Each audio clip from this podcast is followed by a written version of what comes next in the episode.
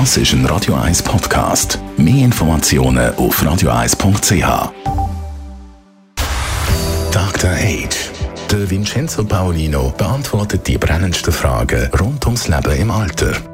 Jetzt auf Radio 1. Vom BAG haben wir in letzter Zeit praktisch nur von Corona etwas gehört. Jetzt haben sie aber eine neue Broschüre veröffentlicht mit Titel Gesund altern. Das aufgrund vom WHO-Konzept, das wir äh, vor einem guten Jahr schon da besprochen haben beim Dr. H.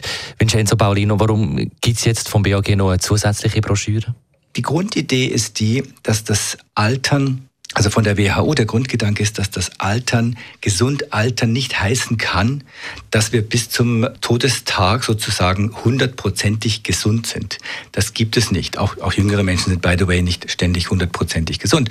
Und im Alter nimmt einfach die Chance, das Risiko auf Erkrankungen, seien die jetzt akut oder oft sind sie auch chronisch, die Wahrscheinlichkeit nimmt zu.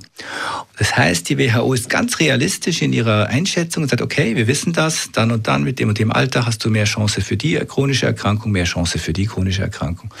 Und sie fragen, wie kann man, obwohl das so ist, trotzdem ein Leben führen, das lebenswert ist und wo die Lebensqualität subjektiv als hoch bewertet wird. In der Schweiz übrigens bewerten bei den über 80-Jährigen 70 Prozent der Menschen ihr Leben als positiv, als sie fühlen sich eigentlich gesund. Und das, obwohl man weiß, dass sehr viele von denen an chronischen Erkrankungen leiden. Und was gibt es vom BAG für konkrete Tipps? Es sind verschiedene Ebenen. Das eine ist das Individuum. Also was kann ich tun, um sozial integriert zu bleiben? Habe ich schon mal überlegt, mich irgendwo freiwillig zu engagieren? Und zwar nicht nur, weil da eine Arbeit gemacht wird. Mir, mir, mir fällt eine Person ein aus der Broschüre, die ist 85 und ist freiwillige Mitarbeiterin am Bahnhof in Zürich und gibt den Leuten eine Uniform an und, und gibt den Reisenden Auskünfte, wenn sie nicht wissen, welcher Bahnsteig und so. Und es macht ihr total Spaß. Aber es geht ihr nicht nur darum, dass sie so eine Arbeit erledigt, beschäftigt, sondern dass sie dort auch Leute trifft, dass sie Kollegen hat, dass sie einen Austausch hat und nach dem Dienst geht man vielleicht noch einen Kaffee trinken. Und diese Art von sozialem mit dabei sein führt dazu, dass der Mensch, der vielleicht eine chronische Erkrankung hat, die ihn zwar belastet, das kann er aber wie ausgleichen, indem er sich nicht langweilt, indem er nicht alleine zu Hause ist.